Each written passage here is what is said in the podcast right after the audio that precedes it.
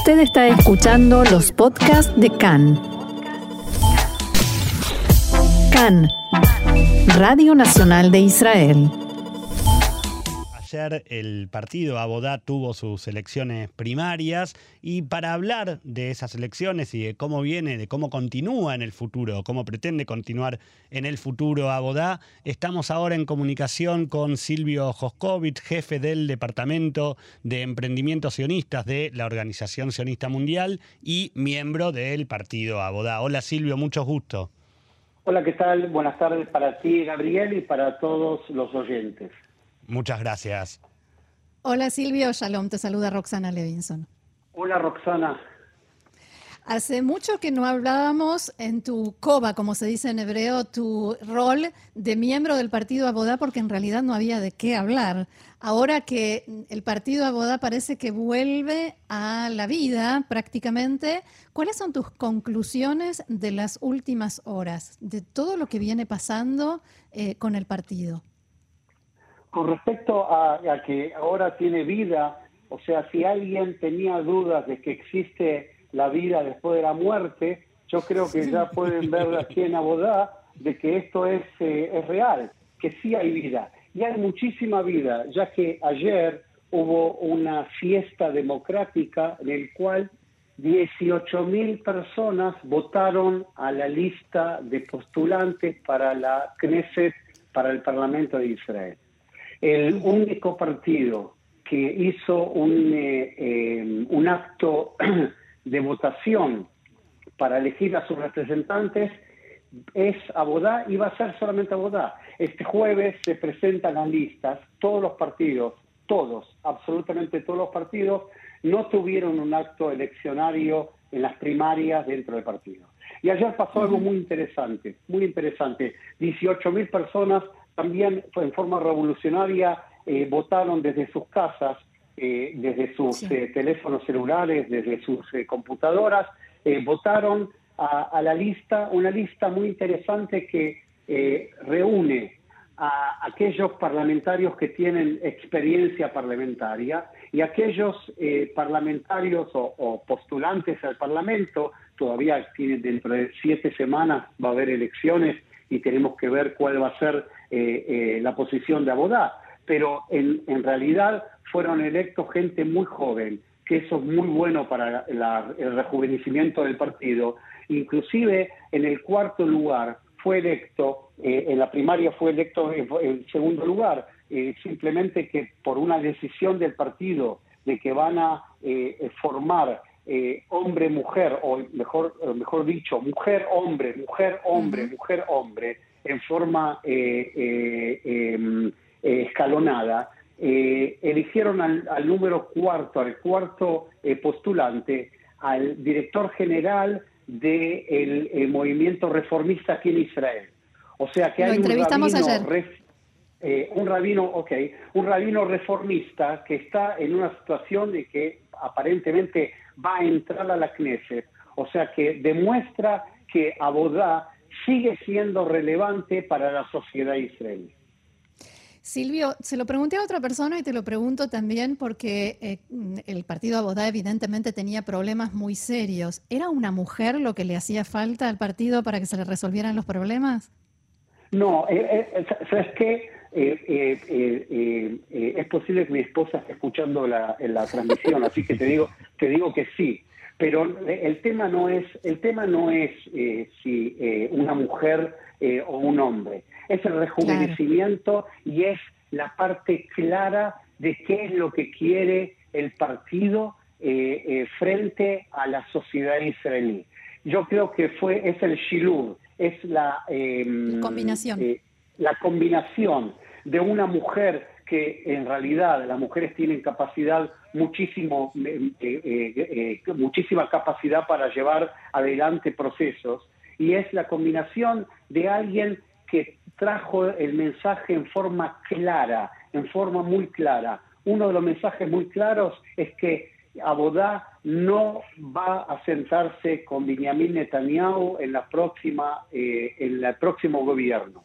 No va a sentarse y esta vez sí se le cree a Merav Mijaeli, se le Pero cree Silvio, no se va a. Abodá tuvo, tuvo un candidato que no solo lo dijo, se afeitó el bigote para demostrar que no iba a entrar un gobierno de Netanyahu y todavía está ahí. ¿En base a qué entonces? Y el partido, y el partido de Abodá, con la dirección de Meirán Mijaeli, decidió de que va a abandonar, va a abandonar el gobierno, es un acto, un acto simbólico, porque ya termina, eh, este gobierno está por, por terminar, pero de todas formas le exigió a Amir Pérez, que se eh, afeitó el bigote, le exigió a Amir Pérez de que renuncie. Y si no renuncia, le exigió que renuncie al partido. Y eso es lo que pasó. Amir Pérez renunció al partido porque eh, Meirán Mijaeli trajo un mensaje muy claro. No nos vamos a sentar con eh, Benjamin Netanyahu con tres carátulas eh, eh, de, juicio, de un juicio pendiente, no vamos a sentarnos con, con Netanyahu. Y, creo que el mensaje queda muy claro. Yo tengo mucha, mucha, mucha, mucha eh, mucha esperanza de que nosotros no solamente vamos a tener eh, tan solo cuatro o cinco mandatos eh, eh, de acuerdo a las encuestas que están desarrollándose en, en, Israel, sino que creo que vamos a duplicar la cantidad de parlamentarios para las próximas elecciones. Silvio, decías recién que tenés mucha tikva, mucha esperanza eh, es tal vez algún indicio de que con Netanyahu no, pero con SAR sí se sentarían a, negociar algún tipo de coalición, o si no fuera con SAR, ¿con quién sí Aboda se sentaría hoy a, negociar algún tipo de coalición? Nosotros estamos a dos días del cierre de las, eh, de las listas para presentarse eh, a las elecciones. A partir del jueves ya no se puede presentar más listas ni tampoco candidatos. Nosotros estamos trabajando muy, dura, muy duro, muy duro para eh, tratar de formar coalición con aquellos partidos que no pasarían, no pasarían el, piso para poder entrar a la Knesset. Estamos hablando con Shelah, eh, con Ofer Shelah, estamos hablando con eh, Ron Huldaí, el intendente de Tel Aviv, estamos hablando con una serie de, personas para que puedan unirse a Abodá para eh, trabajar en forma conjunta. Una vez que ese, que ese bloque sea conformado, nosotros vamos a hablar con todos aquellas, con todos aquellos que estén de acuerdo con una Israel democrática y judía. Aquellos que crean en una Israel democrática y judía, vamos a hablar y vamos a poder mantener relación para ver si podemos formar gobierno. Nuestro mensaje es un mensaje eh, de eh, socialdemocracia. Nuestro mensaje sigue siendo, y más aún en estas elecciones, de que los impuestos que pagan los eh, ciudadanos del Estado de Israel vuelvan en forma equitativa a los ciudadanos de Israel y no den respuesta a, a sectores de que deciden que reciben ese dinero por una cuestión política. Hay que terminar con esa política eh, desigualitaria y darle la posibilidad tanto a la gente pobre y principalmente a los miembros de la clase media de que puedan sacar la cabeza debajo del agua donde hoy en día están sumergidos un millón de eh, desempleados en el Estado de Israel y nadie hace nada, nadie hace nada para poder revertir esa situación este gobierno tiene que pasar a la historia cuanto antes posible. Silvio, el tema sería qué pasa, eh, o sea, creo que la pregunta de Gaby intentaba, eh, apuntaba hacia después de las elecciones. Si volvemos a estar en una situación de empate como nos ha pasado una y otra vez y hay que formar gobierno, y teniendo en cuenta que la mezcolanza de ideologías no dio resultado cuando se intentó con Cajol Laván y demás, ¿Cómo se hace para salir de este, de este callejón sin salida y sí poder formar un gobierno que funcione para Israel? La única forma de que un gobierno funcione para Israel es que los oyentes que están escuchando esta eh, programación entiendan que hay que cambiar la línea y hay que votar a los partidos que sí ven al ciudadano como centro de actividad como lo ve, que, que Israel está por encima, de, la sociedad israelí está por encima de los intereses políticos. Es muy posible que nos sentemos con, eh, con, eh, con Guido Sar, es posible, pero eso va a suceder solamente si vamos a tener, la centro izquierda va a tener la suficiente cantidad de escaños para poder negociar con el resto de los partidos políticos. Entre paréntesis, no tenemos problemas con el Likud, lo que tenemos problemas con Netanyahu. El Likud decidió que Netanyahu es el representante de ellos, nosotros con Netanyahu no nos vamos a sentar. ¿Y qué pasaría si Netanyahu dijera, muy bien, si ustedes eh, me permiten llegar a un acuerdo de partes en el juicio o permiten incluso que se anule el juicio o todo tipo de arreglos, entonces yo doy un paso al costado y pueden formar gobierno con el Likud? ¿Cuál sería la postura de Abodá, de frente a eso? Roxana, te puedo decir la postura personal mía. ¿sí?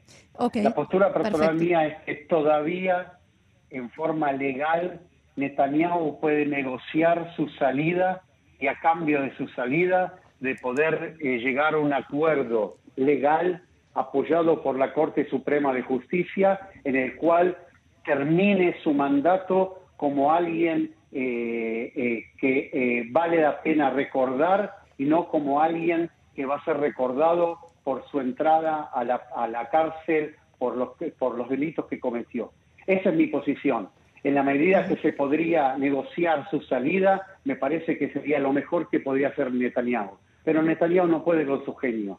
Netanyahu no lo va a hacer, lamentablemente, no lo va a hacer y Netanyahu aparentemente, eh, en función de lo que decida la Corte Suprema, Netanyahu entrará en la cárcel por los delitos cometidos. Silvio, una última pregunta. Eh, como, como hombre de Abodá y como, como hombre de la política, ¿Por qué pensás que en el Likud siguen apoyándolo a Netanyahu? Porque me parece que el Likud abandonó la, eh, la concepción ideológica que tenía antes. El Likud se transformó en vivista, en, en, un partido vivista en el cual lo único que ve eh, la, eh, sus votantes, lo único que ven es a Bibi Netanyahu, que, que es el único mandatario que hace, no sé cuánto, 12 años, 13 años, Roxana vas a poder ayudar con respecto a cuántos años está en el poder, pero 12, eh, eh, años. en, estos últimos en estos últimos 12 años no conocen otra cosa. Y todo aquel que quiso levantar la cabeza fue eh, eh machacado por, por el, el Mahané, el campamento de, de Netanyahu. Por eso es una lástima lo que está sucediendo, pero cuando termine estas elecciones y el Likud eh, sea parte de la oposición, ellos van a poder formar el próximo Likud, que es muy importante para la sociedad israelí, pero deseo de que eh, esta vez no sean ellos los que formen el gobierno, sino que la centro izquierda, aquellos que eh, bregan por la sociedad israelí y no por partidos sectoriales, puedan llevar adelante y puedan tener el mandato para formar gobierno junto con el resto de los partidos. Mi última pregunta, Silvio, te llevo de vuelta al partido Abodá. ¿Para cuándo tu candidatura? Ay, yo soy muy, muy, eh, muy viejo para eso, Roxana.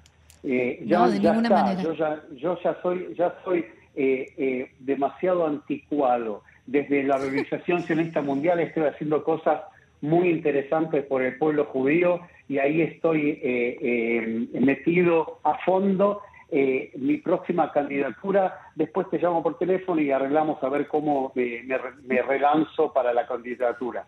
Pero no, fuera de broma, eh, mi trabajo, mi trabajo en la Organización Sionista Mundial, estoy muy, muy contento con lo que hacemos y también es importante eh, aquellos judíos que viven del otro lado del mar, desde aquí de Israel, y les mando un abrazo muy grande a todos los oyentes. Yo sé que hay muchos oyentes eh, eh, de Latinoamérica que escuchan y de España que escuchan el programa. Un saludo muy grande y bueno, que nos cuidemos todos y que pasemos esta pandemia lo, más rápido posible.